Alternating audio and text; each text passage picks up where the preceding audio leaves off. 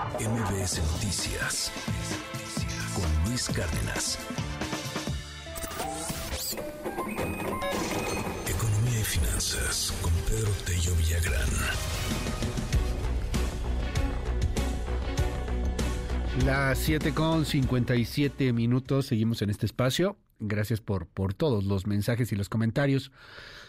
Oiga, eh, esta nota también está moviéndose con gran fuerza en los medios de comunicación eh, en, en, Estados Unidos y en México, particularmente en México en materia financiera.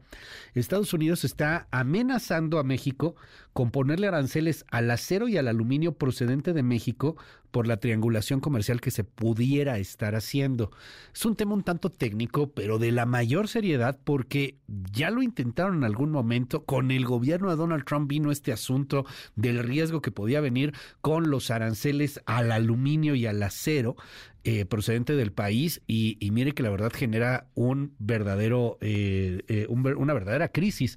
es uno de los temas serios, más allá de la politiquería y todo lo que andamos este, alegando y diciendo y que yo tal o cual. A ver, este es un asunto que tiene la mayor seriedad y debería estar en, entre las principales urgencias del gobierno por resolverse. Ojalá que se resuelva, porque que vengan aranceles al acero y al aluminio no sería nada, nada buena noticia para nosotros. Querido Pedro, cuéntanos, muy buenos días, qué gusto escucharte. ¿Qué tal, Luis? Buenos días, qué gusto saludarte a ti, también a quienes nos escuchan. Antes de entrar al tema de los aranceles como amenaza al acero y al aluminio de México, déjame compartirles una experiencia que me ocurrió a mí exactamente el día 2 de febrero de este 2024. Lo mismo que te ocurrió a ti con el señor Alarraqui. Eran las 12.34 de la tarde, y lo tengo porque estoy viendo aquí justamente el chat, y me llega el mensaje, ¿me puedes hacer un favor igual que a ti? Cinco minutos más tarde viene el segundo mensaje. Me urge hacer un pago de 1.500 pesos, pero no traigo mi tarjeta y la aplicación no me funciona. Y continúa. Por favor, dispone eh, de tu tarjeta de ese dinero para hacer la transferencia y yo tan pronto me desocupe, te los deposito de vuelta. Y me pareció muy extraño el mensaje porque provenía de un ex compañero desde la primaria y que compartimos también la secundaria, que es abogado y cuya forma de expresarse es totalmente diferente a lo que acabo de leer. Por pura precaución, solamente le pedí que se reidentificara y le pregunté el nombre de quien había sido la directora de la escuela secundaria que compartimos. Como no hubo respuesta, de inmediato comprendí que se trataba de un intento de eh, engaño, pues para que depositara yo dinero a quien seguramente habría hackeado su teléfono o quien seguramente habría robado su teléfono. Así que hay que estar muy atentos porque de verdad que no son acontecimientos aislados, es parte de una gran oleada, yo diría, de hackeos que le está costando dinero a quienes de buena fe actúan, apoyando a quienes les aparentemente envían un mensaje, pero que en realidad son gentes del crimen organizado, Luis.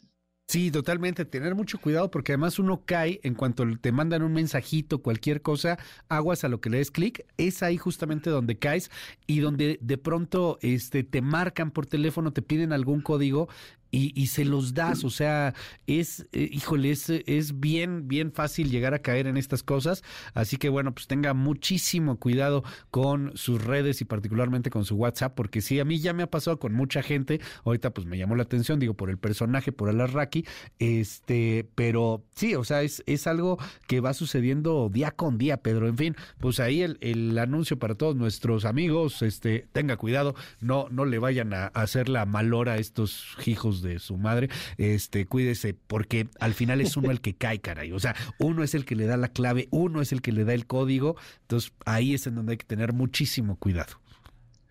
Sí, eso es muy hábil. Y ahora vamos rápidamente al tema, Luis. Resulta que Catherine Tai, la representante comercial del gobierno de Estados Unidos, tras haber sostenido conversaciones con la secretaria de Economía estos últimos días, señaló que si México no transparenta el origen del acero y el aluminio que importa, Estados Unidos podría verse obligado a reimponer aranceles a las exportaciones que México realiza justamente al mercado del vecino del norte. ¿De qué tamaño son los aranceles que ya previamente se habían establecido a estos dos productos de exportación mexicanos? Como tú lo señalabas, durante el gobierno de Donald Trump se estableció un arancel del 25% al acero mexicano y del 10% a las exportaciones de aluminio. ¿De qué estamos hablando? ¿Qué le preocupa a Estados Unidos? Y aquí hay una cuestión interesante para, para ubicar rápidamente el contexto, Luis. El 13 de diciembre pasado, un grupo de 14 congresistas envió una carta al gobierno de Estados Unidos solicitar que establezca un freno al ingreso de acero procedente de México porque señalaban ponía en peligro a la industria acerera estadounidense y porque el volumen de importaciones procedentes de México estaba marcando niveles históricos. Cuando me fui a revisar los datos que dan cuenta del valor de las exportaciones de acero y, de aluminio de México hacia Estados Unidos, me encuentro con lo siguiente. En el año 2020, México exportó acero y aluminio a Estados Unidos por 8 mil millones de dólares. En el año 2023, la cifra se incrementó a 13 mil 300 millones de dólares, un crecimiento significativo, pero si revisamos los datos que tienen que ver con el acero y el aluminio que México trae de Estados Unidos, nos encontramos que México importó en el año 2020 23 mil millones de dólares de acero y aluminio de Estados Unidos y que en el año 2023, el que recién acaba de terminar, el valor de esas importaciones escaló hasta los 44 mil millones de dólares. México es realmente un potencial eh, eh, oferente de acero y aluminio que puede poner en peligro a la industria acerera de Estados Unidos, no lo creo. Y me da la impresión, Luis, de que estamos frente a una presión comercial que tiene origen más en las cuestiones del ambiente electoral de Estados Unidos que en lo que puedan ofrecer las estadísticas acerca de la presencia del acero y del aluminio de México en el mercado de Estados Unidos. Pero habrá que seguir en la pista este tema, porque si empiezan las presiones de los republicanos y el gobierno norteamericano se siente acechado y frente a la obligación de responder en un ambiente electoral, podríamos tener crecientes problemas en productos de exportación que son muy sensibles para nuestra economía y generadores al mismo tiempo de divisas y de importantes empleos en la actividad económica nacional. Luis, vaya tema este. Seguiremos muy de cerca este asunto. Te mando un abrazo, Pedro. Te seguimos en tu red. Sígueme en X en arroba Villagrán y que este sea un espléndido inicio de semana para todos. MBS Noticias con Luis Cárdenas.